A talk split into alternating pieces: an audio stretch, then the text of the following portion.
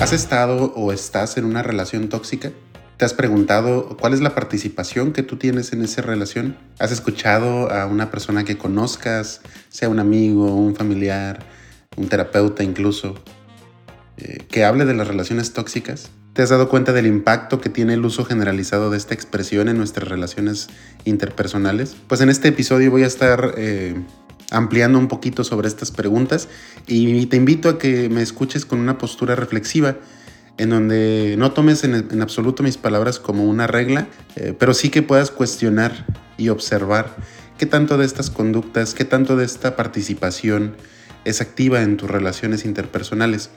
Y desde ahí podamos caminar juntos para eh, desenmarañar los misterios de las relaciones tóxicas o de las así llamadas relaciones tóxicas, mejor dicho.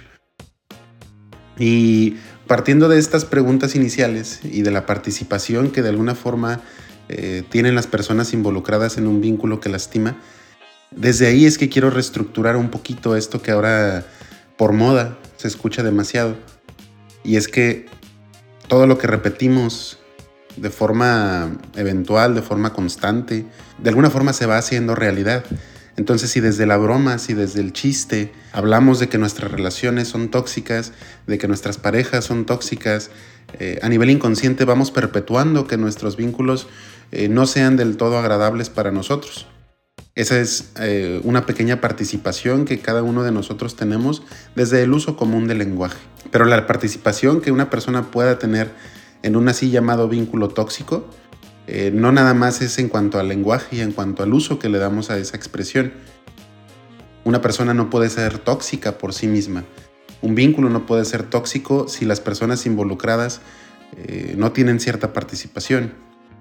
Y te preguntarás quizá, bueno, es que si mi pareja es tóxica, ¿cómo puedo yo estar participando en esto? Si mi pareja es el que me lastima, si mi pareja es la que me reclama todo, si mi pareja es quien me cuestiona y pone en duda mucho de lo que digo. Sí, quizá este sea el caso en donde la otra persona tiene ciertas conductas que lastiman. Sin embargo, en el momento en que yo no hago nada al respecto, estoy convirtiéndome en partícipe, estoy convirtiéndome en cómplice, en parte de este vínculo que tan comúnmente llamamos tóxico. Entonces, ¿depende de mí que mi relación sea como es? En parte sí. Al ser una relación de por lo menos dos personas, pues las dos personas eh, son responsables de la dinámica que se da en esta interacción.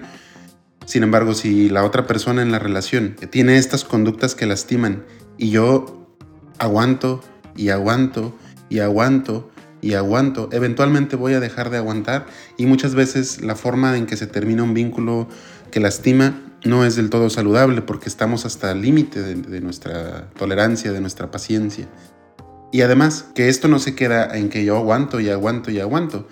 Eh, muchas veces me estoy quejando y quejando y quejando y sigo ahí. La solución no siempre es irme. Sin embargo, todo lo que yo me pueda quejar de la manera en que mi pareja, por ejemplo, me lastima, se anula automáticamente cuando yo permito que eso siga pasando. Y es que aquí es donde hablamos de los límites y de la importancia que tiene el poner límites en las relaciones que tenemos de pareja.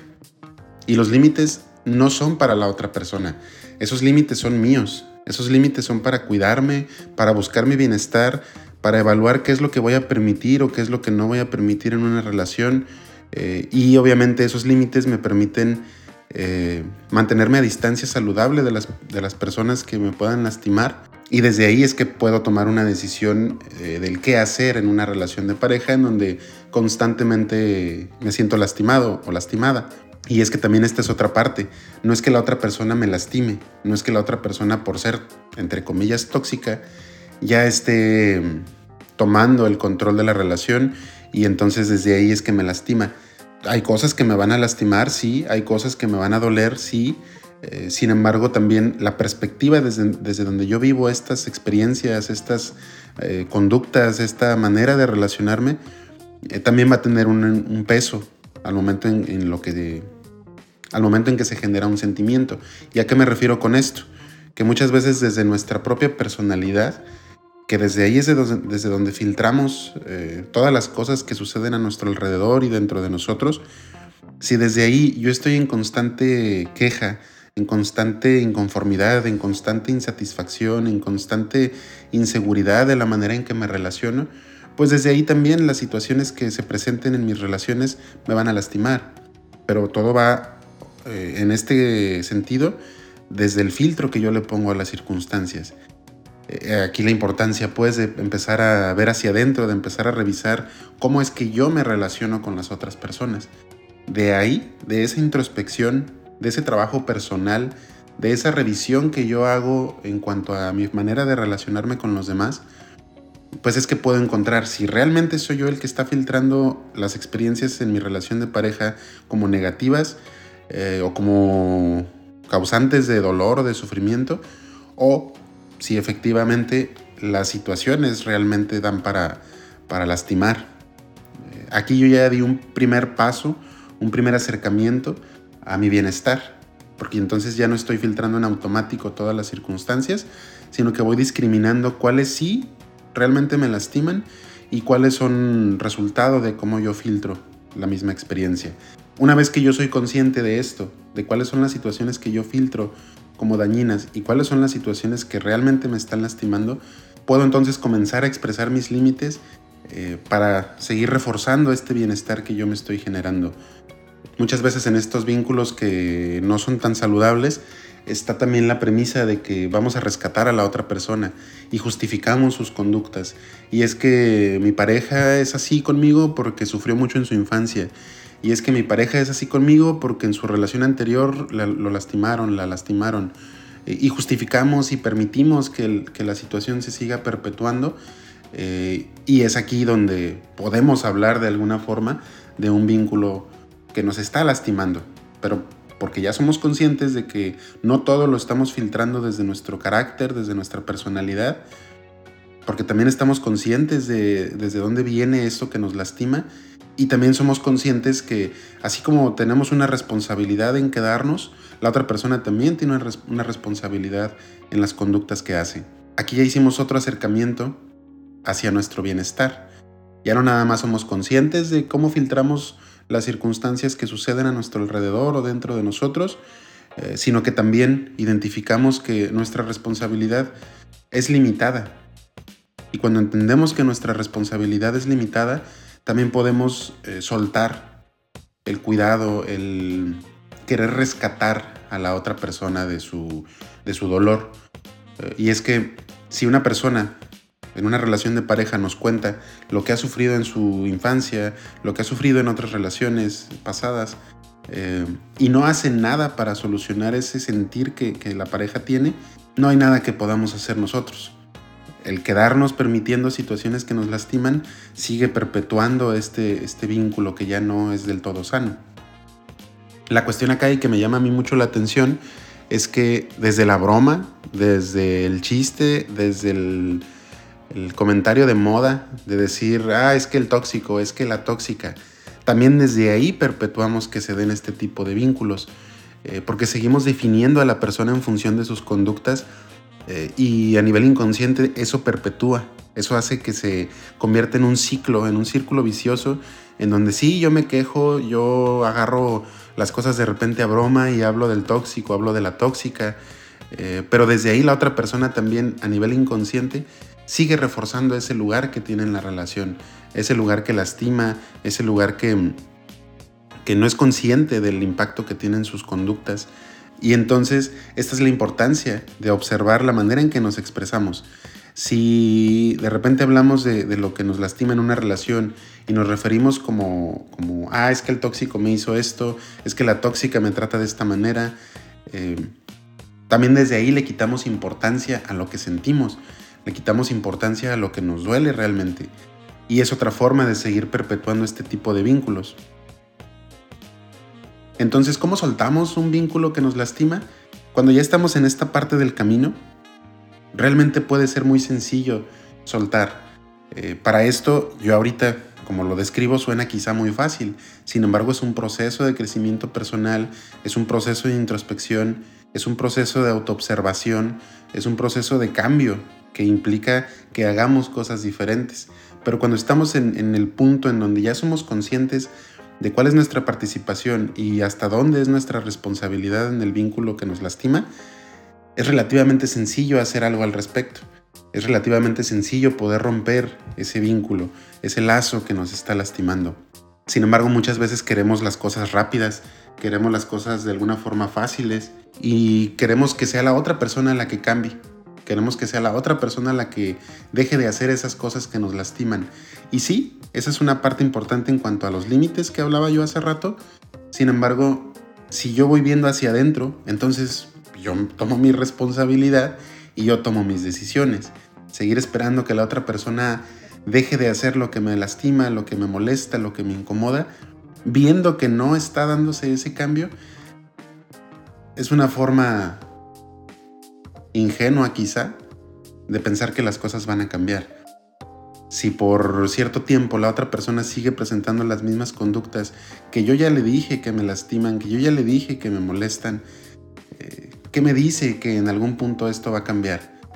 Sí, todos tenemos la capacidad y la oportunidad de hacer cambios para bien y para mal en nuestras vidas, para bienestar y para malestar. Sin embargo, es lo que decía hace ratito.